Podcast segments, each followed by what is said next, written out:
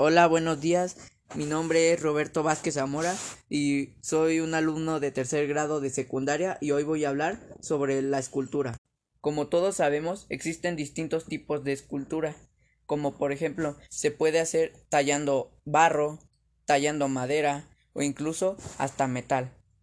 Como por ejemplo, un ejemplo puede ser la Estatua de Libertad, el Ángel de la Independencia o incluso unas esculturas que hacen ahí.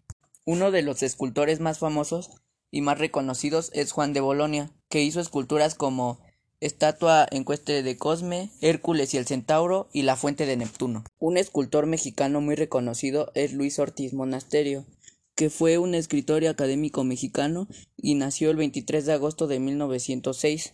Muchas de sus grandes obras se pueden ver en el Museo Blaisten.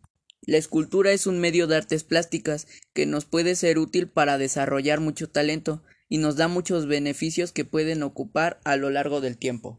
La escultura también nos puede ayudar a desarrollar la creatividad y también nos puede ayudar a relajar y pasar un largo tiempo. La escultura también es una forma de plasmar el arte y de reflejar sentimientos, emociones o otras cosas. La escultura, junto con la arquitectura, pintura, la música y entre otras, también está considerada una de las bellas artes porque tiene como una finalidad expresar belleza o otros sentimientos. La escultura también está considerada una de las bellas artes también porque es muy antigua, ya que forma parte de la práctica humana. En conclusión, doy gracias por, por ponerme atención. También, en mi opinión, la escultura es muy bonita porque ahí podemos reflejar nuestros sentimientos, podemos reflejar nuestras emociones, podemos también reflejar y crear nuestra creatividad.